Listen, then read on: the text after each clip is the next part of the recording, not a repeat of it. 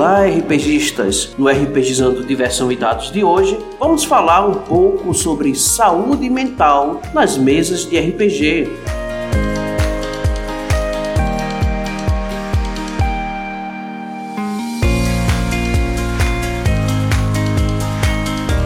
Você pode encontrar o RPGizando nas redes sociais, Facebook, Twitter e Instagram. Faça o RPGizando crescer compartilhando este episódio. Ajude a manter o RPGizando no ar com a contribuição de R$ 4,00 mensais ou assine o plano mensal de R$ 10,00, onde você poderá participar do nosso grupo do Telegram. É só usar o aplicativo PicPay e contribuir. Todos os links estão na descrição deste episódio.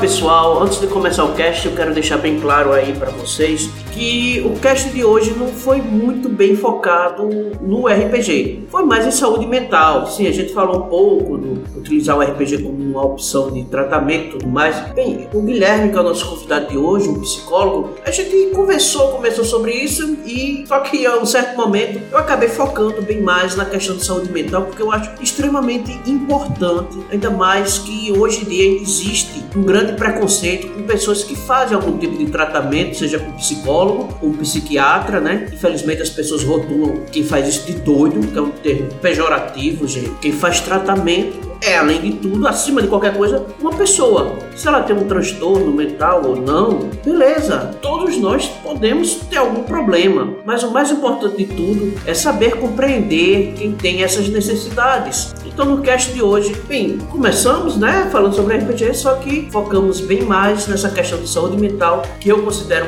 algo muito importante de vez em quando até bato nessa tecla aqui, bem, e hoje foi para escancarar. Então, se você quer um episódio com mais focado em RPG, bem, não vai ser exatamente esse episódio. Bem, eu tive que fazer esta exceção porque, querendo ou não, a saúde mental é algo de extrema importância, seja você RPGista ou não.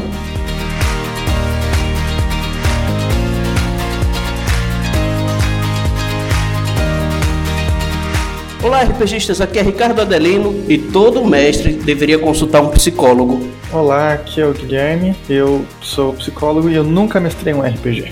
Paradoxal. Pessoal, a gente tá hoje com uma participação aqui muito especial, Guilherme, ele é psicólogo e a gente vai conversar hoje sobre um assunto Pode ser até um pouco delicado para alguns, mas que tem que ser abordado, gente. Quem conhece o RPGizando sabe que uma das coisas que a gente sempre priorizou é essa questão de saúde, saúde mental. Inclusive, o RPG, para mim, bem, ele ajuda bastante a controlar algumas coisas como minha ansiedade. E para muitas pessoas, assim, o RPG acaba se tornando um hobby para ajudar a socializar, controlar a ansiedade, a ter bons costumes como uma, uma boa leitura e coisas do gênero.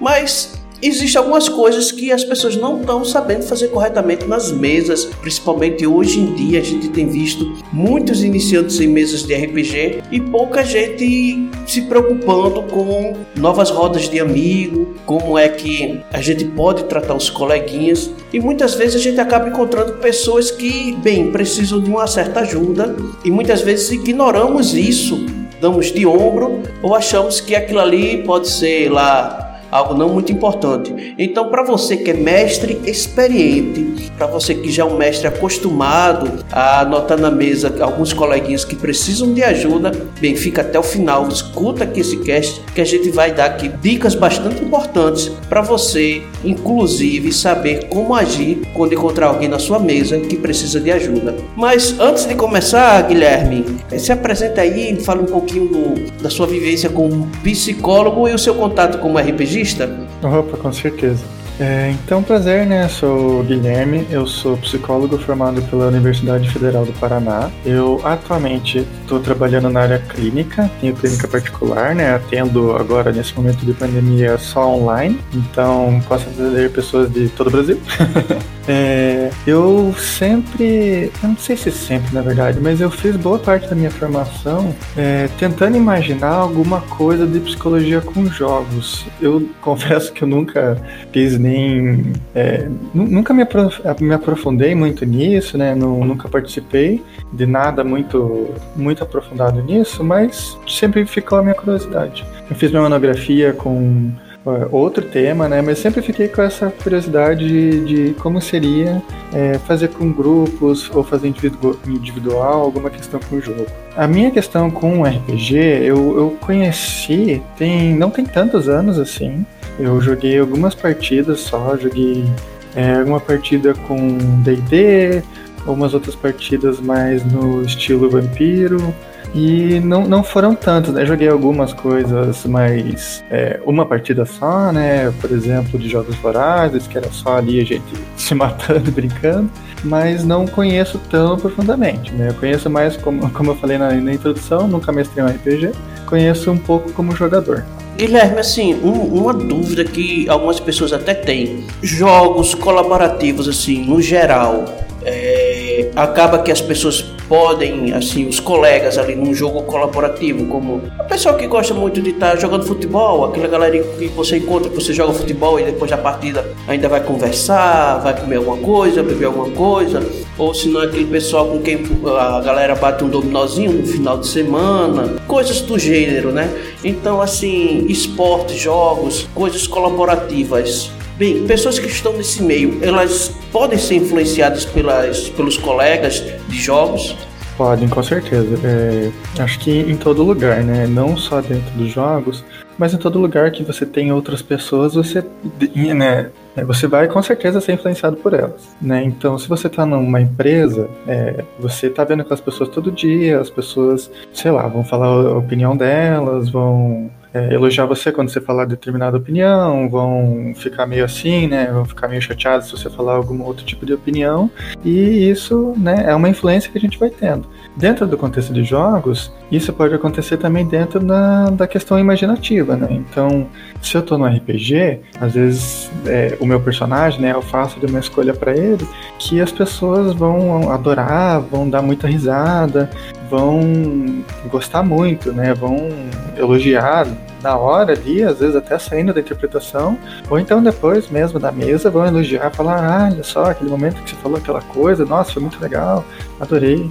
E da mesma forma, o contrário, né? Você às vezes pode fazer uma escolha que não foi uma escolha tão bacana, falou um, alguma coisa ali que acabou atrapalhando a, a, partida, e da mesma maneira, as pessoas podem é, não gostar disso, falar ali na hora mesmo, né? É, eu, pessoalmente, nunca presenciei, ainda bem. eu tive sorte de mesas boas, né? Nunca presenciei uma briga, assim, né? Mas eu sei que acontece. Porque as pessoas estão convivendo com outras pessoas e corre esse risco, né? É, então é isso.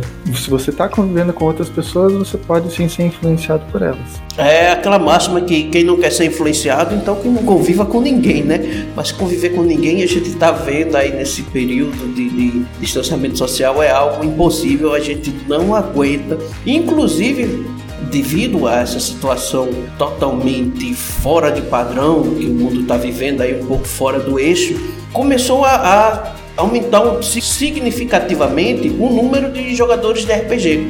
E se tornou um boom assim totalmente inesperado a quantidade de novatos no ano de 2020 no mundo do RPG. E isso tem causado inclusive naquelas pessoas que estão de fora, que não conhece, que ouviu falar, ou que, que viu lá Strange Things, porque tem um colega que falou e agora, pô, agora não estou podendo fazer nada, vou tentar descobrir que jogo é esse, acaba entrando naquela vibe assim sem conhecer muito bem e infelizmente parece que as pessoas estão um pouco mais intolerantes, estão um pouco mais intolerantes nesses últimos tempos. Isso tem se refletido bastante nas mesas. E uma coisa que a gente sempre fala agora, que tem gente que até acha assim, é um exagero, algo muito mimizento, que antigamente não se precisava disso, é o que a gente chama de sessão zero, onde a gente acaba estabelecendo várias regrinhas do que pode e o que não pode na mesa de RPG, seja presencial ou virtual, como agora quase todas são virtuais. A gente sempre acaba esclarecendo, olha, pode tocar tal tipo de assunto, tal tipo de assunto não toca, isso daqui é gatilho, ele tem um trauma disso, daquilo outro. Então a gente tem, assim, infelizmente nas mesas, a gente tem jogado muita gente desconhecidas, muita gente desconhecida, então se faz necessário essa questão da sessão zero para que os desconhecidos possam se conhecer minimamente assim, não é nem conhecer de intimidade, mas aquele conhecer do tipo o que pode ser tolerado nas mesas. O pessoal anda muito polarizado em tudo, né? Não sei que mania é essa que as pessoas estão é, estão ficando intolerantes, né? Estão ficando intolerantes. Mas mesmo assim, é, a tua opinião com relação a jogos colaborativos, eles tendem a facilitar que as pessoas quebrem esse tabu de ignorância, aprendam a ser mais tolerantes? Ou você acha que assim, nesse período, principalmente de pandemia e onde está todo mundo com neva a, a, flor da pele, ele tem causado bolhas, né? Que tipo cada um na sua bolinha e as pessoas não estão tentando conviver uma com as outras apesar das diferenças. Eu acho que é uma coisa bem, bem complexa, né? Eu acho que sim, não só acho, como tenho certeza, né, que sim tem uma polarização muito grande, é, não só aqui no Brasil por causa da situação política, mas também em outros países, né? A gente também vê, vê reportagem, vê alguma uma notícia no Facebook, enfim, nas redes sociais. É, e, inclusive, né, se você me permite, tem um documentário bem bacana da Netflix, chama O Dilema das Redes, que ele aborda um pouco isso, né? Ele tem uma parte que é um pouco sensacionalista, sim. Acho que é difícil algum documentário que não tenha nada sensacionalista, mas ele, no geral, ele mostra muito bem essa questão da, polarização e as redes sociais. Né? Então, às vezes, começa ali dentro e vai saindo do, do universo digital, vai saindo da tela do celular, vai saindo da tela do computador e acaba indo para outros ambientes, né? Então, a gente vê, é, às vezes, é, amigos né, de muitos anos que começa a entrar nessa questão de polarização e não começa a conversar muito bem. A questão né, do próprio RPG, que eu achei bem interessante essa questão do, dessa sessão zero, não sabia que era uma prática que estava é, bem disseminada. É, achei, achei até interessante porque quando a gente faz grupo, é, grupo terapêutico, né? Então, sei lá, grupo sobre habilidades sociais, grupo é, para pessoas com depressão, é, ou enfim, alguma outra questão de pessoas que perderam algum ente querido, por exemplo. A gente, na primeira sessão, a gente tem é, as regras do grupo, e eu achei semelhante nesse sentido, né? Achei, achei curioso, pelo menos. É, e essa questão da polarização, eu acho que ela, é, de novo, né, ela é bem complexa, né? Então, quando você me pergunta, será que os jogos colaborativos eles podem ajudar a diluir isso? Eu acho que eles podem ajudar, mas eu não colocaria eles como uma responsabilidade tão grande, sabe?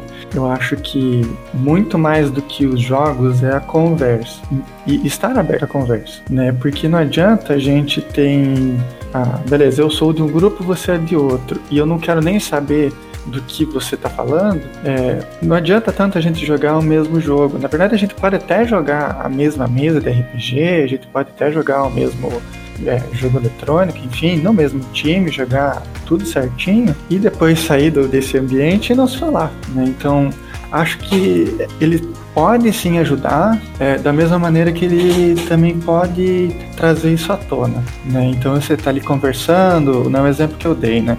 É, está ali, tá ali fazendo uma jogada, aí você faz algum comentáriozinho, faz uma, uma, uma piada, alguma coisa assim, que remete a, a alguma coisa política no Brasil, por exemplo. Vai ter alguém que vai gostar, vai ter alguém que não vai gostar. Né? Eu acho que. Eu entendo a razão de você estar fazendo essa pergunta, mas eu acho que é muito complexo, sabe? Não sei se eu fico conseguir deixar claro. É, então a gente pode ver que, é, Guilherme, porque se fosse assim, né, se esses assuntos como a gente terminou de falar, porque antigamente eu lembro que quando a gente tinha diferença de pensamento, zoavam um o outro e pronto, acabava por ali. Hoje em dia, é, quase tudo tem sido motivo de briga, então as coisas estão se tornando cada vez mais complexas e tentar resolver isso na mesa, lembrando que, que quem está jogando RPG hoje em dia não é mais nem adolescente, somos grande maioria adultos, né? Pais de família e tudo mais.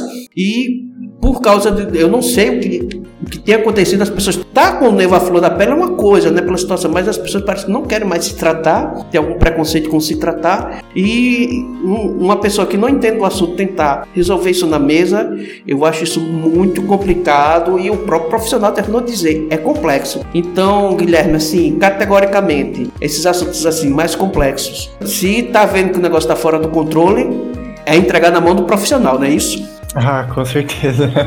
com certeza. Eu acho que é sempre melhor, sabe? É, eu achei interessante quando você estava falando a questão do que muitas pessoas começaram a jogar RPG e daí você foi percebendo que algumas pessoas jogam é, para diminuir a ansiedade, né? Para conversar com outras pessoas. É, eu acho que é uma coisa muito importante assim. É, eu relaciono isso com.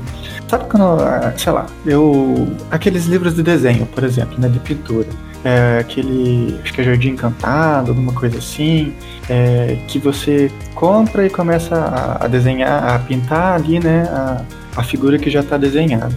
E é, acho muito legal, beleza, acho muito é, muito inspiradoras. Então, por exemplo, né, a questão do, desses livros de desenho é que é, ele é bacana para se você quer só desenhar.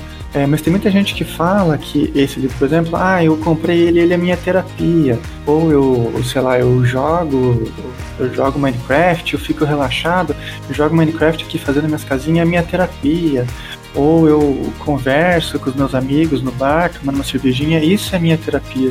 E não é. é isso é, é, só aquela atividade. Se você está jogando é, teu Minecraft, você só está jogando Minecraft, você não está fazendo terapia. Se você está no bar com os amigos conversando, é isso que você está fazendo. Você não está fazendo uma terapia. E por quê? Qual é a diferença muito, importante, muito importante disso? Porque é, eu falando, né, enquanto um psicólogo, o que eu faço na minha clínica não é dar conselho, não é jogar conversa fora, não é, é ter essa proximidade com o cliente que eu estou atendendo. Né? Eventualmente eu revelo alguma coisa pessoal minha, eventualmente é, tem alguns momentos de, de micro conversa assim, mas não é a mesma coisa, porque um amigo não vai ter o conhecimento teórico, não vai saber a razão pela qual ele está falando aquilo. É, mesmo que eu dê um conselho, assim, sabe? Fale pra pessoa, olha, faça tal coisa. Ou que tal você fazer essa coisa ao invés daquela outra coisa que você já está fazendo? Eu sei por que, que eu estou fazendo isso. É, eu fiz toda uma análise para daí chegar nesse palpite. É, não, não, sei se eu estou me perdendo muito, se eu estou desviando muito do assunto, mas eu acho que é pertinente trazer isso, sabe? Que não é porque eu estou jogando um jogo que ele necessariamente vai me fazer bem. É, tanto é que tem vários jogos que eles, principalmente jogos do celular, tá? Eles não têm um, um objetivo, ou pelo menos não com o objetivo principal, te divertir. Eles têm muito mais o objetivo de te viciar. Né? Então, não sei se você já jogou aqueles jogos clicker, por exemplo. É, ele, ele é um padrão muito claro para te viciar. Então vamos pensar o seguinte: é, tem um, um cookie clicker, por exemplo. Você começa ali a clicar, aí você começa a ganhar cookies e tal, daqui a pouco você automatiza alguma coisinha, você começa a ganhar de graça sem fazer nada. E aí, você, uma coisa que é bem clara, você vai comprar ali um upgrade, por exemplo, né? Vai comprar, sei lá, uma fábrica de cookies. E ele vai custar no começo do jogo ele vai custar X. Depois de uma hora você jogando, ele está custando 10X. Depois de duas horas, ele está custando, sei lá, 1000X. E vai aumentando tanto que o tempo que você fica jogando não é tão grande. E o que qual que é o problema disso dentro dessa questão assim desse jogo? É que você para de jogar ele para se divertir. É, é, vira quase que uma obrigação, assim, sabe? Ah, eu vou entrar daqui a pouco é, para ver se eu posso comprar mais um upgrade. Eu vou. É, você fica quase que dependente, assim, sabe? Então, assim, é, não é porque você está jogando, não é porque você está se divertindo que é uma terapia. E nem todos os jogos é, têm esse propósito de te divertir. Então, né, Guilherme, é, você falou um negócio aí que eu me identifiquei muito bem. Eu, por exemplo, eu tenho uma rotatividade muito grande para jogos de celular. Eu dificilmente, dific, dificilmente mesmo, raramente eu consigo ficar mais do que um mês com um jogo de celular instalado. Normalmente é menos de uma semana, porque eu começo a sentir uma perca de produtividade muito grande. E isso que você falou é verdade. E quando a gente quer do tipo desenvolver algo, a gente quer que as pessoas consumam. E assim, a diversão acaba sendo só o, o gancho, o bait para pegar a pessoa mas no final das contas é isso mesmo. A gente quer que a pessoa se vicie naquilo ali. Porque não tem essa não, cara. É, é, a gente escreve, por exemplo, eu vou escrever um livro de RPG. Eu quero que as pessoas se divirtam? Quero. Mas por que, que eu quero que as pessoas se divirtam? Porque eu quero que elas joguem meu jogo. Porque eu quero que elas joguem meu jogo. Para que eu possa ganhar alguma coisa com isso. Nem que seja aquela satisfação de dizer, olha, é, o meu jogo essa semana teve 100 downloads, 500 downloads, entendeu? Isso que você falou é bem na canela mesmo. E agora ainda quero ir mais a fundo nessa questão, né? É, você falou aí dessa, disso daí que a gente tem que ter esse cuidado. Então, eu posso, sei lá, a gente pode dizer assim que, como você mesmo falou, o jogo não é a terapia, certo? Ótimo. Mas pode acabar acontecendo algo do tipo um psicólogo orientar a pessoa a ter algo para passar o tempo e se o RPG poderia ser utilizado com orientação de um psicólogo realmente para poder, digamos assim, ajudar né? Mas todo, em toda situação, sempre com a supervisão do psicólogo, não é simplesmente o psicólogo mandou eu jogar RPG, eu vou passar um ano jogando RPG e nunca mais vi um psicólogo. Ah, com certeza, com certeza. Eu acho que tem alguns casos que são. Eu acho que até é, é legal aqui entrar mais a fundo aqui nas pesquisas que eu fiz, tá? Mas vamos por, vamos por partes. Sim, eu posso recomendar para um cliente, por exemplo, que não tem muitos amigos e quer fazer muitos amigos, a jogar um RPG, né? Como você mesmo falou agora há pouco tempo, é, no ano passado estourou a procura por, por mesas e por grupos, enfim, né? É, isso é, é muito bom para aproximar as pessoas, realmente, né? Ter alguém para conversar, é, se divertir, passar um tempo tal.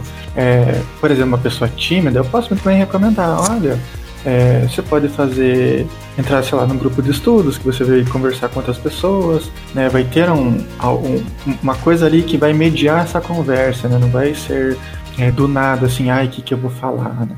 Eu posso conversar, eu posso recomendar para o meu cliente a jogar um RPG, sim, com certeza. E falar essa informação, né? Olha, tem vários grupos aí, sei lá, no Facebook, em diversos sites, em diversas plataformas que estão procurando por jogadores novos e querem ensinar jogadores novos. Então vai atrás, você vai conhecer gente bacana, você vai conhecer, conseguir é, expressar isso que você quer expressar, você vai conseguir falar isso que você quer falar. Eu acho que isso é uma coisa, né? Eu recomendar é, que o meu cliente, que por exemplo é tímido, ele procure grupos e grupos que já são do interesse dele, né, com o objetivo dele socializar, dele é, ir diluindo essa timidez e conseguir se comunicar com as outras pessoas. É, outra coisa que acho que é até mais legal aqui pro, pro podcast é que o RPG ele pode ser usado dentro do contexto terapêutico. E como é que isso funciona? Tem alguma, algumas pesquisas aqui que eu fiz é, que ele é muito bom para fazer em grupo. Então, assim, eu tenho meu grupo terapêutico, né? Eu, psicólogo, tenho meu grupo terapêutico e os meus clientes, eles vão jogar RPG. Só que não é um RPG, não vão, por exemplo, jogar D&D, assim, né? Meio assim, ah, só vou respeitar as regras do D&D. Como é que eu faço esse RPG ser terapêutico? Eu vou colocar alguma coisa que é relevante é, para a vida daquela pessoa, né? Então, por exemplo, eu posso sei lá, o meu cliente A, ele vai interpretar ele mesmo, e o meu cliente B, que tá ali no grupo também, ele vai interpretar o irmão do cliente A, ele vai interpretar a mãe do cliente A, ele vai interpretar alguém que é relevante na vida desse cliente A. É, e isso é, é com a supervisão do psicólogo, né? Então, de novo, depois de um tempo de análise, né? Não é assim na primeira sessão, ah, você faz isso, você faz aquilo, né? Porque, como você mesmo falou, essa questão dos gatilhos, né? Eu tenho que analisar primeiro quem são aquelas pessoas, se elas estão confortáveis com aquilo, até onde elas estão confortáveis com aquilo.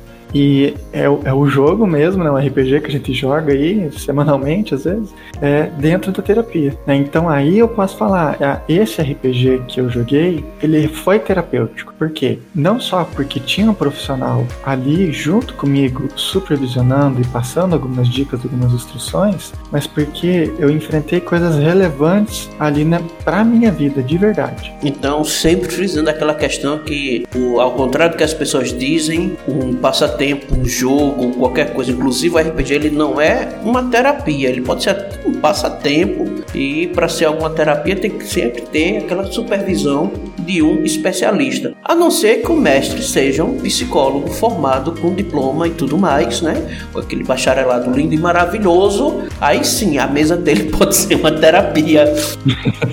Agora uma dica aqui para os mestres. É uma questão que, como você já jogou uma vez, né? Então, quando a gente vai montar personagens, né? Apesar de que, por exemplo, eu gosto muito de montar personagens de maneira aleatória. Só que a aleatoriedade acaba só na ficha. E no final das contas, a gente sei lá, parece que a gente tem uma tendência a interpretar alguns traços. Será que isso é comum? Será que isso realmente acontece? Ou é só a impressão da gente que quando a gente está montando um. Quer dizer, depois que a gente monta um personagem que começa a jogar, a gente imprime um pouco da gente no, no personagem, ele vai refletir um pouco da, do nosso eu ali na, na aventura, na campanha, na mesa de RPG? Ah, eu acho que sim. Eu acho que. Com, acho não, com certeza, né? É, acho que é uma coisa importante dizer aqui que a gente constrói os nossos personagens e a gente tem a nossa base de interpretação é a partir das nossas experiências, né? E de experiência aí pode ser qualquer coisa. É desde coisas que a gente vivenciou aqui mesmo, né? Eu passei por essa experiência eu tenho a vivência disso, ou então alguma coisa que a gente tem alguma referência. Então, ah, eu não passei por isso, mas eu vi um filme que uma pessoa é, é desse jeito né? Sei lá, dei o exemplo da timidez. Ah, eu sou tímido, é, mas eu vejo nos filmes, eu vejo outras pessoas aqui na minha vida que elas não são, elas são extrovertidas, elas conseguem fazer amizade fácil, elas conseguem falar com as outras pessoas sem se sentirem acuadas. Eu vou tentar criar um personagem desse jeito, né? É, eu posso tentar, eu posso conseguir muitas vezes, né? Porque o contexto do jogo, do RPG, é um contexto lúdico. Então é mais fácil a gente conseguir é, quebrar, né, até certo ponto, quebrar algumas barreiras que no nosso dia a dia são mais difíceis. Né? Então, pegar, por exemplo, a questão da timidez novamente, é, ah, eu sou tímido, mas eu não quero mais ser tímido. Mas não é assim, ah, não quero ser tímido, não vou ser tímido, amanhã eu vou entrar na, na, na sala e vou conversar com todo mundo. É, vou chegar na empresa e conversar com todo mundo. Não, porque a vida inteira você foi tímido, não é assim de uma hora para outra, de uma semana para outra que você vai deixar de ser.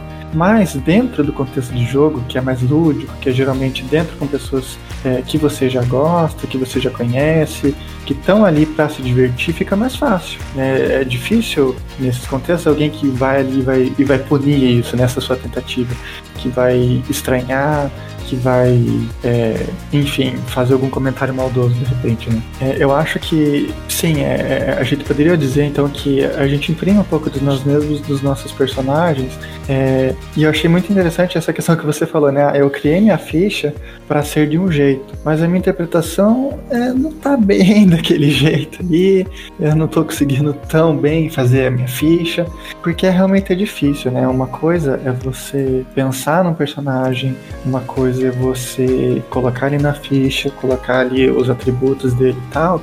E outra coisa é você fazer. Né? Eu sempre.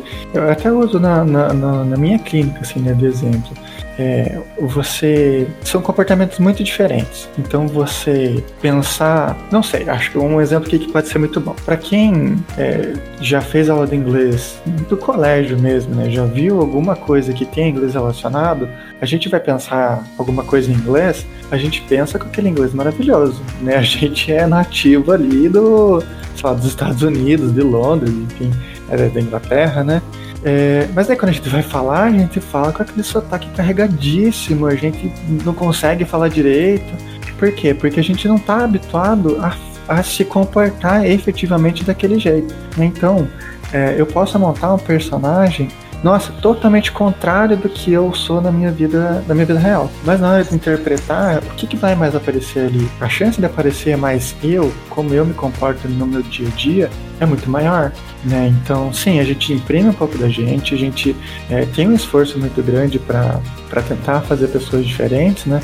É, mas às vezes não é tão fácil. Eu acho que para quem é o pessoal do teatro, né, que já está acostumado a, a, a, encarar um personagem, a, a decorar fala, né, a, enfim, a vivenciar vários tipos de pessoas em vários tipos de contexto, eu acho que para jogar RPG é mais fácil. Mas acho que no geral, quem joga RPG não, nem, não necessariamente são todas as pessoas que fazem teatro, né, que jogam RPG. É, nem todo mundo que chuta uma bola é um jogador profissional, então nem todo mundo que interpreta é um ator, né?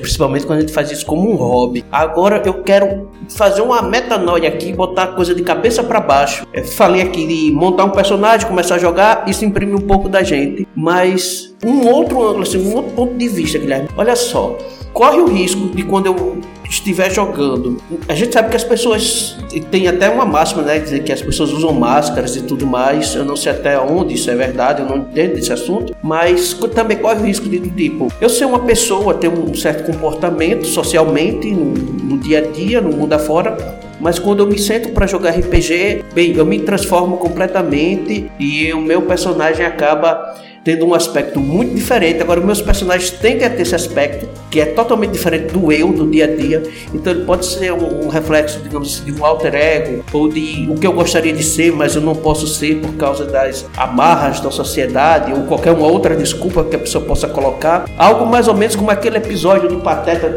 Quer dizer, não, é, não era o Pateta, mas era um personagem igual o Pateta lá nos desenhos da Disney, que acho que todo mundo já assistiu quando criança, que é um senhor todo certinho, todo regulado só que quando ele entra no carro para dirigir, ele se transforma num cara totalmente diferente, totalmente oposto, ignorante, que sai para cima de todo mundo, que esbraveja e tudo mais. Corre o risco também do jogador ele, ele ser assim, ele fora da mesa de RPG, ele tem todos os padrõezinhos, mas quando ele senta para jogar, ele, ele bota para fora tudo aquilo que ele não bota para fora no dia a dia. Pode sim, com certeza. É, acho que são duas esse exemplo que você deu, eu tava pensando nele, do, do exemplo do, desse desenho aí da Disney, eu tava pensando nele antes de você falar mesmo. É, então, ele, ele é excelente. É, eu acho que tem duas coisas que eu consigo é, responder a partir disso, né? É, como eu já tinha falado antes, o contexto do RPG, ele, e dos jogos no geral, né, ele permite é, que a gente se solte um pouco mais. Isso pode ser eu não sei se, se faz sentido, mas eu vou falar, tá? É ser para um lado mais positivo ou para um lado mais negativo. Então, o que, que seria um lado mais negativo, por exemplo? E negativo, assim, coisas que a gente vê como negativo, não necessariamente é ruim, é, ainda mais se você está fazendo isso só dentro daquele contexto, né? Mas, por exemplo, esse, aqui, esse exemplo que você deu do da pessoa ali que é toda certinha ali, né? Segue as regras bem certinha ali e tal. Chega no RPG, faz um faz um vilão, né? Aí vai ali, vai tomar conta de todo mundo, vai matar geral, vai, enfim, fazer um monte de coisa que, obviamente, é, ele não faz. É, Espera-se, né, na verdade, que ele não faça no dia a dia. É, e tá tudo bem, porque você tá no contexto de jogo, as pessoas é, vão aceitar isso, né? Principalmente se contribui para a jogatina, né? Elas vão aceitar isso e tá tudo certo. É, então, assim, né? Como a pessoa é, pode sim apresentar essas características que é, no dia a dia não são tão aceitáveis, é, o contexto de jogo do RPG ele também pode favorecer coisas mais positivas, né? Como o exemplo que eu estava dando anteriormente. Se a pessoa é tímida do dia a dia, ela consegue se soltar, né? Pode conseguir se soltar um pouco mais dentro do contexto do jogo, porque não tem é, geralmente alguém que vai punir essa pessoa, né? E vai falar, nossa, o que, que você está falando e tal. É, Para essas características mais é, vilanescas, talvez, a mesma coisa como não tem um contexto em que alguém vai é, punir ela ali, ela pode se interpretar dessa maneira. É, não necessariamente essa pessoa é ruim, né? Porque senão todo mundo que interpreta, é, sei lá, um personagem que é mais que é mais malzinho ali, é, a pessoa vai ser ruim, vai ser um psicopata, vai ser um sociopata? Não, não necessariamente. Né? Muito pelo contrário.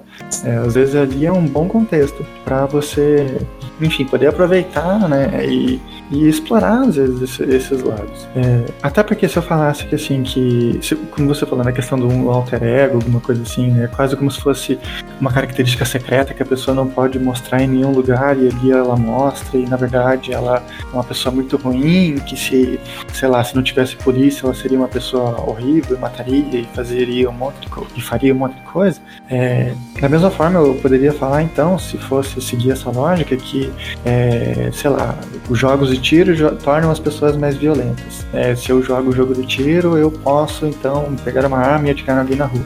Quando na verdade o, que as pesquisas mostram é justamente o contrário. Né? Você tem a oportunidade, às vezes, de vivenciar aquilo. Né? Jogar um GTA, por exemplo, né? às vezes você está estressado no seu dia a dia, você pega seu carro e fica imaginando, putz, se eu se eu metesse o louco aqui, sei lá, saísse furando sinal vermelho e batesse no carro dos outros e tal. Você não pode fazer isso no, no seu dia a dia. Mas dentro do contexto do GTA, por exemplo, você pode. E ok, a polícia vai seguir você e tal, mas não é uma coisa muito grande. É, eu acho que, e, além disso, o que você falou é pegando esse exemplo do desenho da Disney, por exemplo, é o contexto. Então, o que, que é o contexto? É o ambiente que você tá. E a gente, assim, eu poderia falar assim, a gente nunca é a mesma pessoa dependente do lugar que a gente tá. É, mas a gente ainda é a mesma pessoa, mas é o contexto que muda. Então vamos pensar o seguinte, você tá no teu grupo de amigos, você tá é, tá no bar bebendo cerveja, ou tá no RPG ali jogando com a galera, você se comporta de um certo jeito. Você pode falar com gírias, você pode falar um monte de palavrão, você pode, é, sei lá, xingar os seus amigos e eles vão levar na boa, você pode fazer um monte de coisa. Se você está na igreja, isso muda totalmente. Né? Você geralmente numa igreja, você não pode falar palavrão, você não pode xingar os outros, é, você não pode se comportar da mesma maneira que você se comportaria com seus amigos. A mesma coisa numa empresa. Né? Às vezes uma empresa ela não é tão, é, tão rígida, talvez, quanto uma igreja, né? Então, às vezes você pode soltar um palavrãozinho ali, você pode fazer uma brincadeira um pouquinho, é, uma brincadeira ali um pouquinho, enfim, pode fazer uma brincadeira ali com um colega de trabalho, que talvez não fosse aceitável na igreja, né? Mas é, ainda assim está muito longe do seu contexto de amizade. Então, isso que você está me dizendo do, do exemplo do carro é o contexto ele importa muito, ele importa total, não totalmente, porque ainda tem a pessoa que está ali, né? Mas ele importa muito. É, então é isso, o cara ali que é certinho, é, faz ali, né, segue as regras da sociedade, assim, no geral. E daí ele entra no carro e ele fica mais agressivo, ele fica mais violento, fica mais apressado. É isso, é o contexto. Né? O contexto de trânsito, ele não é um contexto de paz, né? É, quem nunca pegou um trânsito lotado aí num congestionamento, estando dirigindo ou não? É um contexto que geralmente já é, tende a deixar as pessoas mais estressadas no geral, né? É, faz sentido? É, você falou aí que tem uma questão bem interessante, né? Eu nunca vou chegar no, na igreja, no púlpito, vou olhar assim para o pessoal, irmãos. Bem, antes de ler a mensagem de hoje, deixa eu rolar aqui um dado para ver se a mensagem é boa. Vou fazer um teste de religião. hum, a pregação vai ser boa. Tirei um 20 natural. Hum.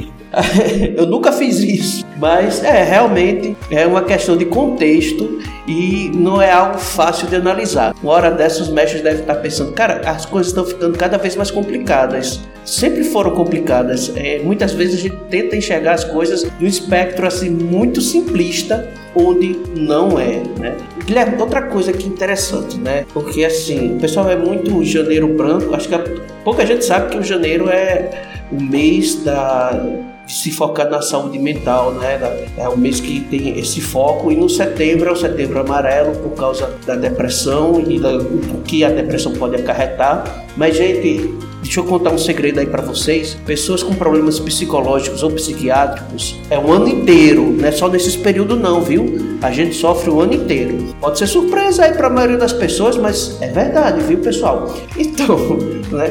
Muitas vezes ah, as pessoas não entendem que do tipo uma pessoa que tenha um quê de depressão ou qualquer um outro problema de ordem psicológica, muitas vezes as pessoas não entendem e acham que a coisa é simples de se resolver e acham que só uma conversazinha ali resolve. Você chegar pro cara que tá com depressão, você olhar para ele e diz: Rapaz, não fica triste não. Hum, resolveu, olha, ótima ideia, já sei como vou vencer minha depressão. Eu não vou ficar mais triste. Não é simples, do mesmo jeito, essa questão aí das mesas de RPG, nenhum mestre deve, deve achar que é psicólogo para tentar resolver. Mas eu acho que uma coisa assim que, que, é muito notório, quando a gente convive com as pessoas, né, presencialmente, quando a gente voltar aí a conviver com as pessoas presencialmente, é, é muito comum a gente notar que uma pessoa tem algum tipo de problema, sabe? Muitas vezes até entre amigos as conversam né, sobre os seus problemas. Então, numa mesa de RPG, um mestre ou um jogador identificou que o coleguinha tem um problema, o que responde aquela coisa que é óbvia, mas respondo pro pessoal. Tá na mesa de RPG, sentiu que a pessoa precisa de ajuda, o que é que ele deve fazer? A primeira coisa, eu acho que é conversar com essa pessoa. Mas conversar com essa pessoa disposta a ouvir. É, e por que, que eu falo isso? Porque acho que primeiro, assim, o que é um problema né? É assim, é claro, se você está convivendo com a pessoa há 10, 15, 20, até às vezes mais, né? Anos, e você conhece como é que ela é geralmente, e daí de repente ela vem ficando meio diferente, né? ela tá ficando, sei lá, né? Se deu exemplo da depressão, tá ficando mais cabisbaixa, tá se afastando um pouco. É, você percebe que tem alguma coisa diferente, converse com ela, mas conversa no, como exatamente como você falou.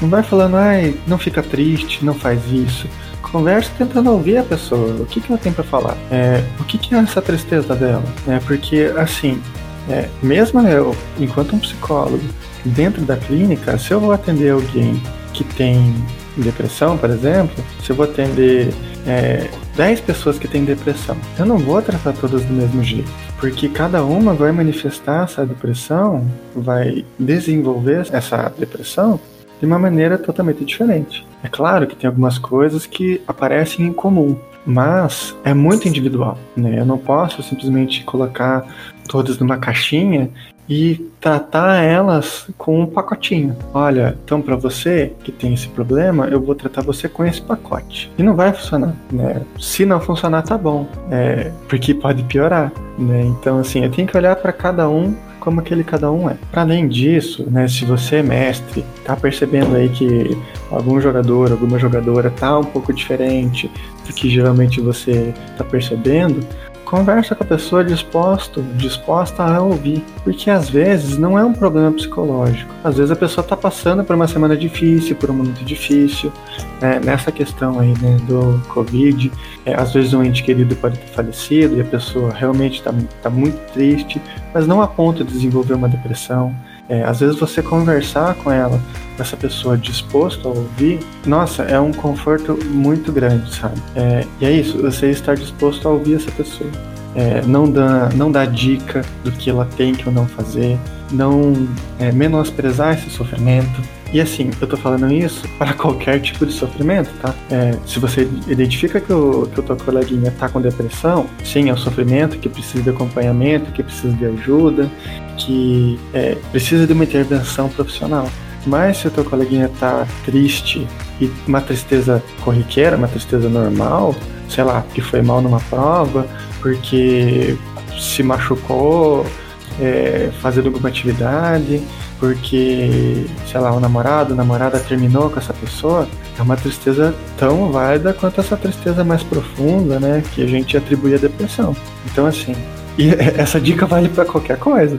Se você tá vendo que aquela pessoa que você conhece, se você tá, tá identificando que aquele jogador, aquela jogadora é, não, tá, não tá legal, não tá muito bem, conversa disposto a ouvir essa pessoa. É, por, né, porque isso demonstra empatia, você consegue se conectar de verdade com a pessoa é, e outra coisa que é mais importante, eu não sei se é mais importante, mas é tão importante quanto, é que às vezes a pessoa tá bem, sabe? Às vezes a pessoa tá mais afastada, mas tá tudo bem. É, para você pode estar tá estranho. Nossa, mas fulano não, não tá mais me respondendo tanto aqui no WhatsApp. É, ah, fulaninha aqui não, ela costumava fazer, sei lá, ela dava risada aqui com a gente e tal, agora ela tá mais quieta, tá aqui jogando tudo, mas tá mais quietona. Mas às vezes tá tudo bem, né? Então, às vezes, o que a gente identifica como problema, na verdade, não é um problema. É, outra coisa ainda é que a, a questão de um, de um diagnóstico, assim, sabe? É, é, você deu, deu exemplo, né, Ricardo, de ah, se, é, se o, o, psicólogo for um mestre de RPG. É, nem esse psicólogo que tá ali brincando, que tá ali jogando RPG com os amigos, é, se for um bom psicólogo, espero que seja, né? É, a, a, princípio não vai dar um diagnóstico assim, sabe? Ah, eu conheço você há tantos anos, agora você tá diferente, você tá com X transtorno. Não é assim, né? Então, precisa de um acompanhamento mesmo, né? Então, se você percebe que, que o teu jogador, a tua jogadora tá diferente do normal, é, não, já não ache de cara que é algum transtorno, que é algum problema mental sim, a gente está num, num, num, num, mês aqui, né, que é o Janeiro Branco, que é importante a gente pensar nessas questões, mas nem tudo é transtorno mental. Eu vou, vou entrar agora ainda mais numa coisa bem mais complexa. Quer dizer, eu quero saber tua opinião. A seguinte situação, porque a gente falou aí o mestre jogar com os amigos, tá jogando com os amigos tal, mas se o mestre for amigo do pessoal antes de qualquer coisa, já fica difícil até para ele consultar, né, como um profissional, uma pessoa com quem ele já tem uma certa intimidade, não é? Na verdade, fica impossível. por, por, quê? Porque o, o, Conselho de Psicologia ele não recomenda é, que você atenda pessoas que são amigas. É, né? Você, eu, por exemplo, né? eu sou um psicólogo, vou jogar ali com os meus amigos e percebo ah, que alguém não está bem eu não posso, é antiético eu atender alguém conhecido, eu atender alguém da minha família. É, então isso já é contra a lei, né? é contra o conselho de ética. Eu posso ser denunciado e ter o meu, o meu registro no conselho cassado. Outra coisa, que daí pega né, foge um pouco mais disso, entra mais na função, é que eu não estou capacitado a atender um familiar. Eu não estou capacitado a atender um amigo. E por quê? Porque eu já conheço essa pessoa. Vamos imaginar o seguinte: eu, Guilherme, vou atender é, vou atender um tio meu. Aí esse tio meu começa a se queixar da vida dele e tal, e daí ele reclama do filho dele, né? Meu primo, reclama do meu primo. Ah, porque o meu filho fez isso, ele fez aquilo e tal. É, como que eu não vou tomar partido? É, isso atrapalha entende? É, se eu vou atender um familiar, é, eu, não, eu não tenho condição de, de ser neutro, como eu seria, é, ou tentaria ser, né? Atendendo outras pessoas que eu não conheço, que eu nunca vi na vida. É, então, a, a, além de eu não poder, eu ser proibido pelo Conselho de Ética a atender pessoas é, próximas a mim, sendo amigas ou familiares, é, também perde totalmente a função é, terapêutica, né? Perde a função terapêutica. Então a gente pode ver que o negócio é muito mais complexo do que quem está de fora, quem é inexperiente pode imaginar que seja. Guilherme, assim, o RPGizando, acima de qualquer coisa, a gente fala de RPG, fala, o foco é RPG, mas sempre o RPG como sendo algo que possa ajudar as pessoas. E, assim, no meu ponto de vista, a gente precisava conversar, trazer até um psicólogo aqui para tratar, porque é um assunto muito importante. Então, independente do podcast ser focados para RPG, bem, a gente está falando duas doenças que estão afetando as pessoas e, e esse período aí de, de, isolamento acelerou o crescimento de pessoas que têm algum problema. Eu trabalho na, na saúde e já trabalhei no, centro de especialidades aqui do município, no CAPS, já passei por vários setores, e, inclusive eu não tenho vergonha de assumir que sim, eu faço um tratamento tanto com psicólogo quanto com psiquiatra. Né? As pessoas hoje em dia ainda têm vergonha de admitir isso. Gente, só porque você tem é, é, um tratamento com um psicólogo ou um psiquiatra não quer dizer que você é doido.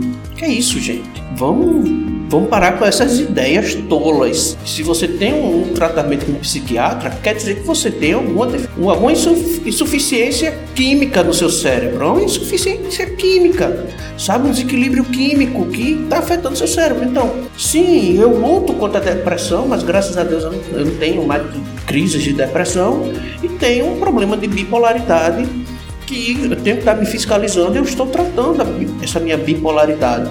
Então, se você tem um problema, não tenha vergonha de tratá-lo. É melhor você tratar e superar tudo isso do que amanhã isso, isso virar. Não é nem uma bola de neve, mas uma rocha gigante que você não consegue mais carregar e que a qualquer momento ela pode passar por cima de você. Então, assim, Guilherme, antes de encerrar o esse episódio aqui, essa gravação, o conselho que você dá para o pessoal que tem medo ou tem vergonha de se tratar com um psicólogo, com um psiquiatra por causa de preconceito e sei lá mais o que e tudo mais. Com, o que é que você pode deixar assim de recado para esse pessoal? Porque a gente sabe que o que a gente está falando é uma coisa muito séria e que a gente não pode ignorar só porque sei lá, não tá no período de campanha de janeiro branco ou setembro amarelo. Ah, meu Deus!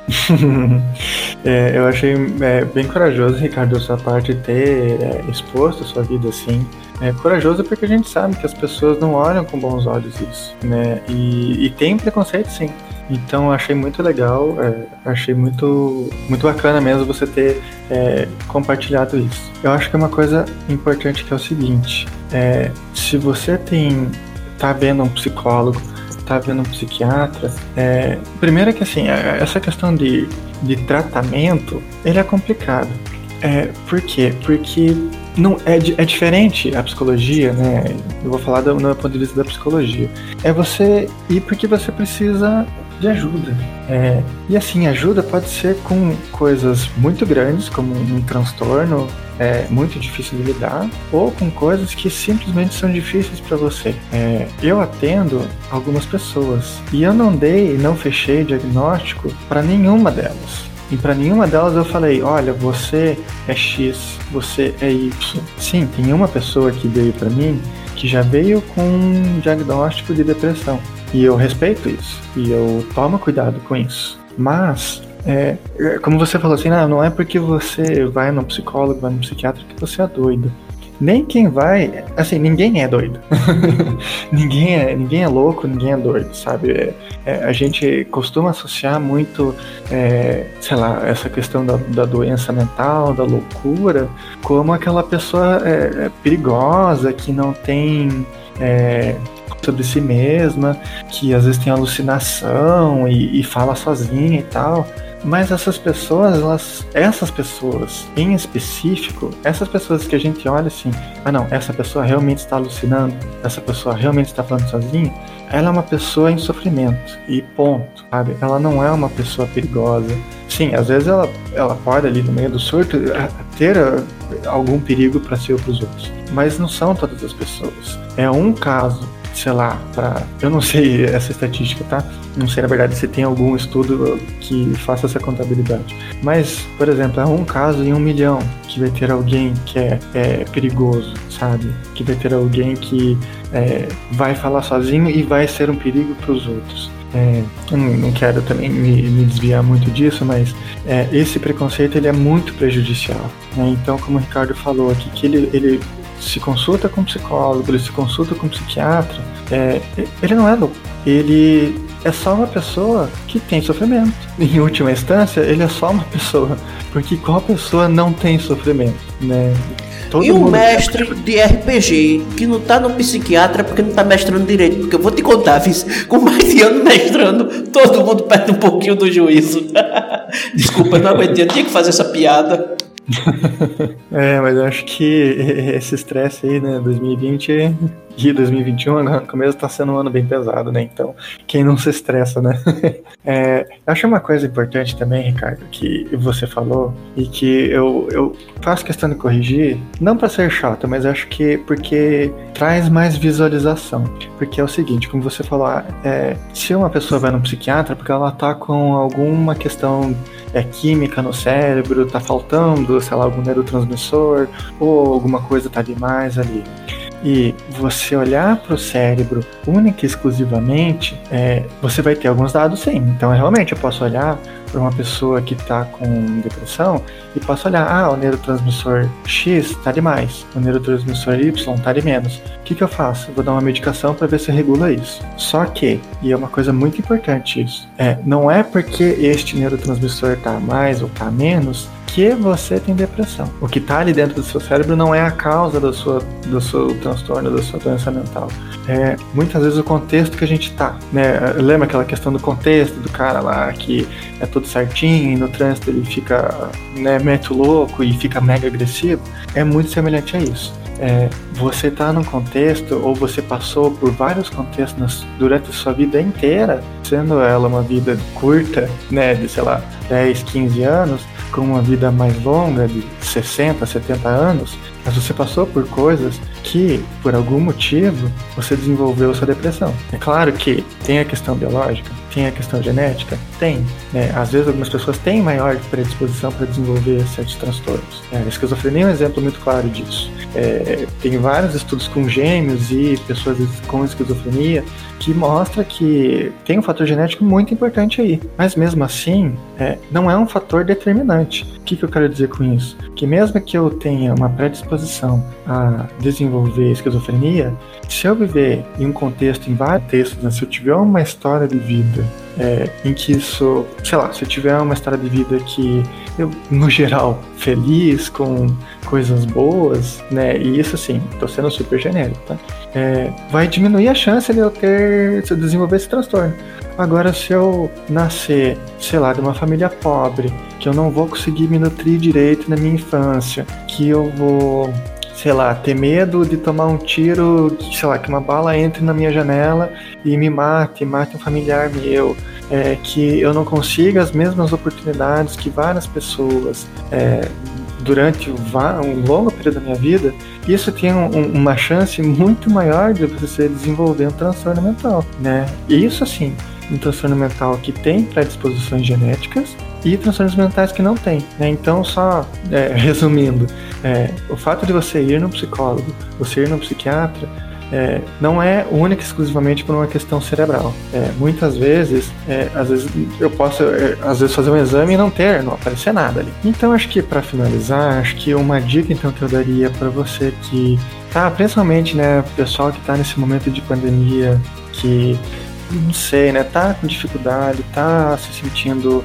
mal é, por algum motivo, é, ou mesmo que não seja, né, nesse momento de pandemia, as pessoas ficam tristes, as pessoas ficam mal, as pessoas ficam ansiosas, as pessoas ficam agitadas, porque a gente está numa sociedade, a gente está num contexto que favorece é, esse tipo de surgimento de problema. É, as pessoas que estão sofrendo muito, assim, no geral, procure ajuda, né? Acho que, mesmo que, assim, eu entendo que tem pessoas que sei lá, estão no contexto familiar que não vão aceitar isso, que vão reprimir você se você falar que você, ah, eu, mãe, pai, eu tô indo num psicólogo, é, e, e, essa pessoa vai falar que você é louco, vai falar que você tá errado, que isso é falta de Deus, que, enfim, é, né, como você deu de exemplo, ai, mas por que você tá triste? Só para de ficar triste, né? Fique feliz.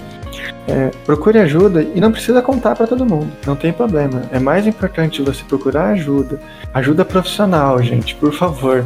Não vão procurar qualquer coisa que vocês encontrem na internet. Procure por psicólogos, procure por psiquiatras. É, não vão atrás de qualquer coisa, não vão atrás de reprogramação de DNA, não vão atrás de soluções fáceis, é, não vão atrás de respostas muito rápidas porque pode até te dar alguma motivação, pode até fazer você ficar momentaneamente um pouquinho mais feliz, mas não vai resolver o problema na raiz, sabe? Para quem já assistiu, já foi em alguma palestra motivacional, você vai, é, você assiste a palestra, escuta lá, você pode sair, uhul, vou fazer tudo aqui na minha vida, agora sou uma pessoa mudada. Passa uma semana, você volta a estacar zero, você volta o que você era antes. Por quê? Porque não é uma coisa. Não é assim fácil, rápido, né? É, o exemplo que eu tava dando antes, assim, né?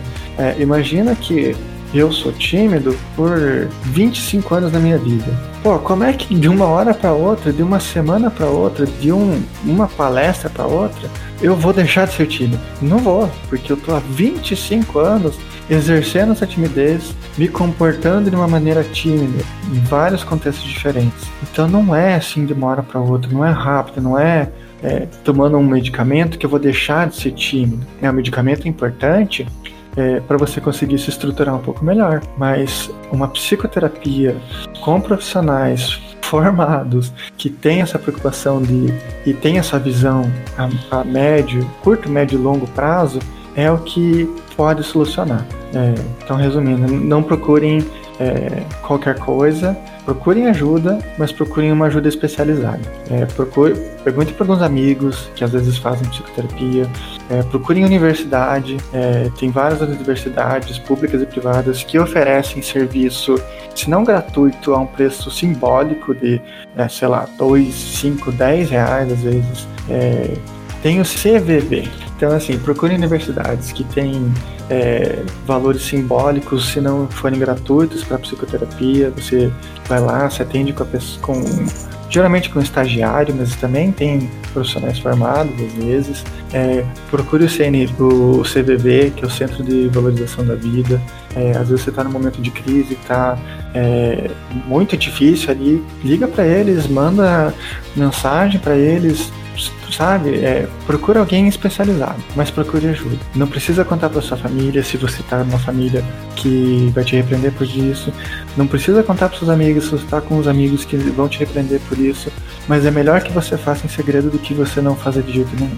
Ah, muito obrigado, Ricardo, pelo convite. É, eu fiquei muito feliz de ter gravado. Acho que é realmente, não só pelo Janeiro Branco, mas acho que é sempre bom a gente conversar sobre saúde mental, que acho que não é um tema que é muito falado, né? A gente às vezes acaba é, esquecendo, né? Deixando isso de lado. E ele também é tão importante quanto a nossa saúde né, dita biológica, a nossa saúde no geral. Então, Guilherme, muito, muito obrigado mesmo pela sua colaboração aqui na RPGizando, pelas suas dicas né, desse assunto tão importante que a gente não poderia deixar passar batido. Eu sei que a gente hoje falou muito pouco de RPG, mas falou de algo muito mais importante que é a nossa saúde, né? principalmente a saúde mental. Bem, gente, eu espero que esse episódio possa acrescentar alguma coisa aí na sua vida, que possa ter acrescentado alguma coisa aí para vocês com relação ao conhecimento desses assuntos tão delicados, sempre lembrando que o mais importante de tudo é procurar o profissional,